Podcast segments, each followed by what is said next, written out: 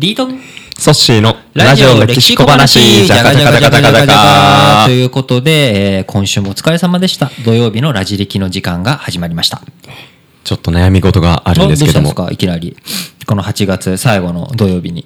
残業で帰れないっていう、そういう状況ですね。この夏休みは？お盆は夏休み取りたいですけどね、うん。やっぱ取れないって話、あの僕だけじゃなくて結構周りの人たくさん夏休み取りたいけど仕事がみたいな。え、それは彼女ですか？え？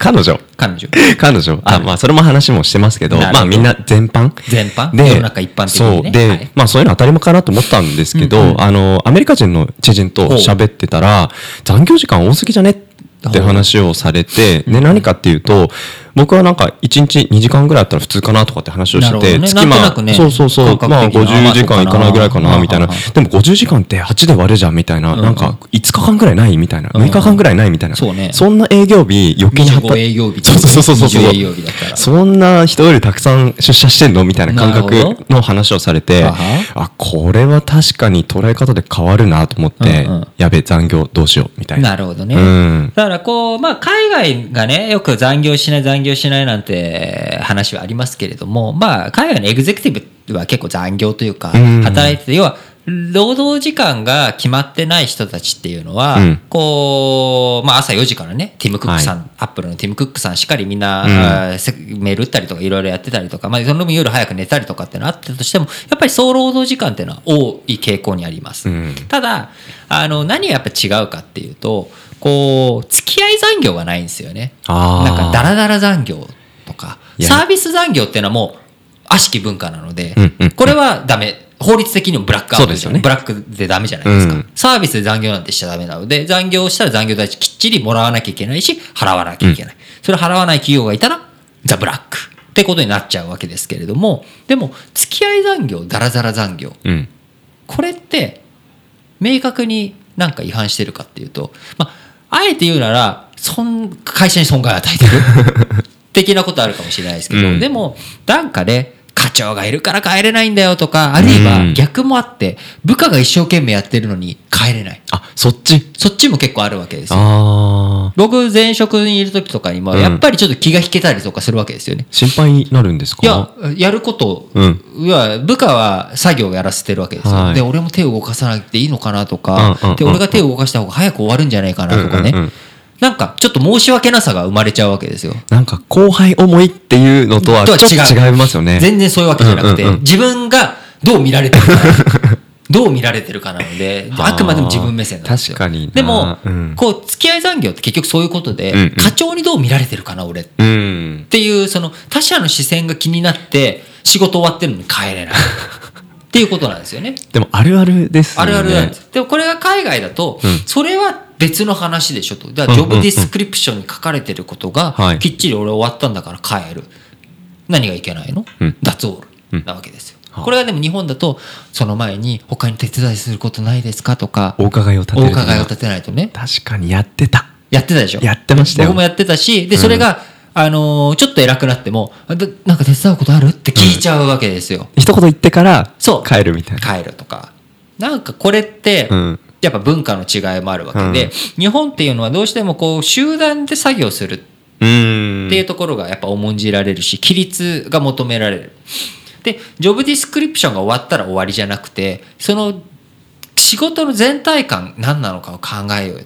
これはこれで大切なことなんですよ。うん仕事ってあの自分のパートだけ終われば全部が終わるわけじゃなくて一個一個ちゃんと連鎖していくわけだから全体感どうなってるかっていうことを考えなきゃいけない。うん。でもゾーンディフェンスはゾーンディフェンスでやらなきゃいけないんですよ。うんうんうんうん。そのゾーンをきっちり守ることが仕事なので、はい。じゃあそこのゾーンからはみ出ないことをサボってるっていうわけじゃないの。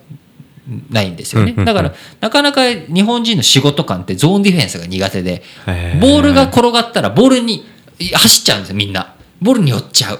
で、自分のゾーンを忘れちゃう。忘れちゃう。あこれは良くないあ。うん。でもゾーンは守りつつ全体感見て、うんここ走らなきゃっていう時に走れる、うんうんうんうん。これがやっぱ海外のエグゼクティブになってくるのかな。なるほど。だか。らこういどっちも僕必要だと思っていてやっぱ働くべき時には働く。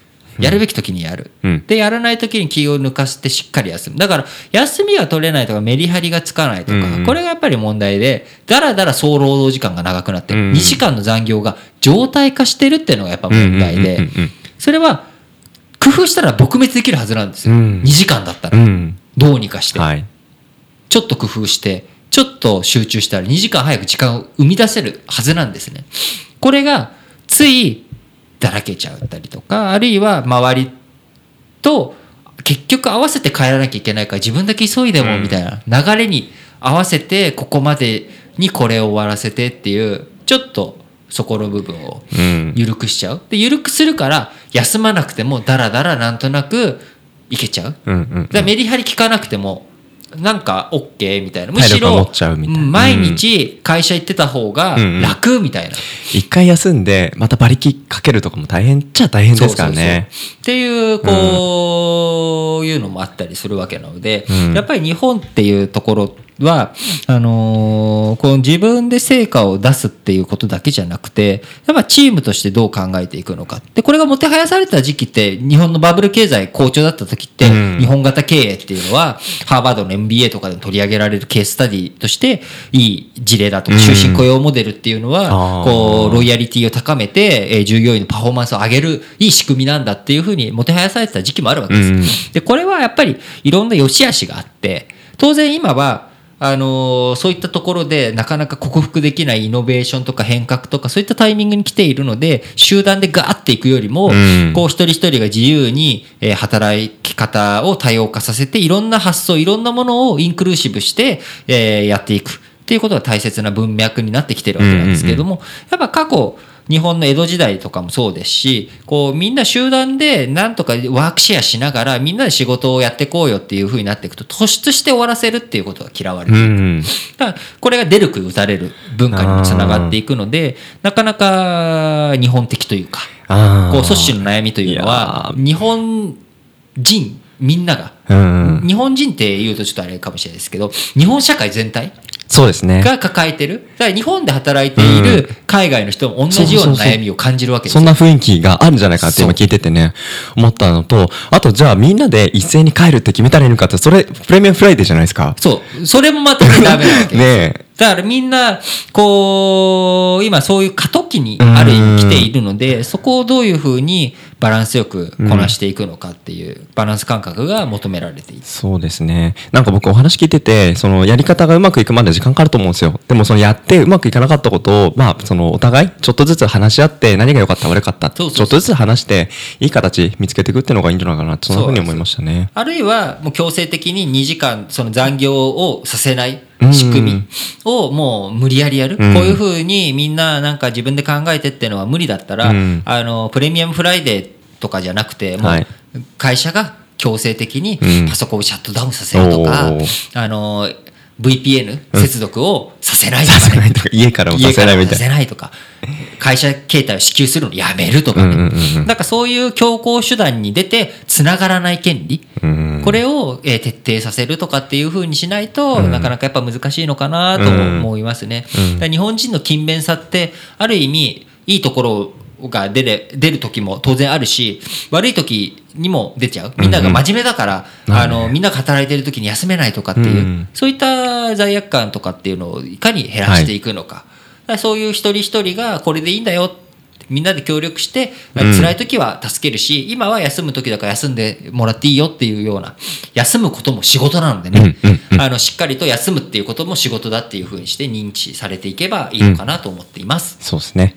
ぜひこのエピソードを上司の方に聞聞いてもらって休み取れるようにしてもらえたらいいんじゃないかなと、そんな風に思いました。ラジオ歴史小話のお相手はリートンとソシでした。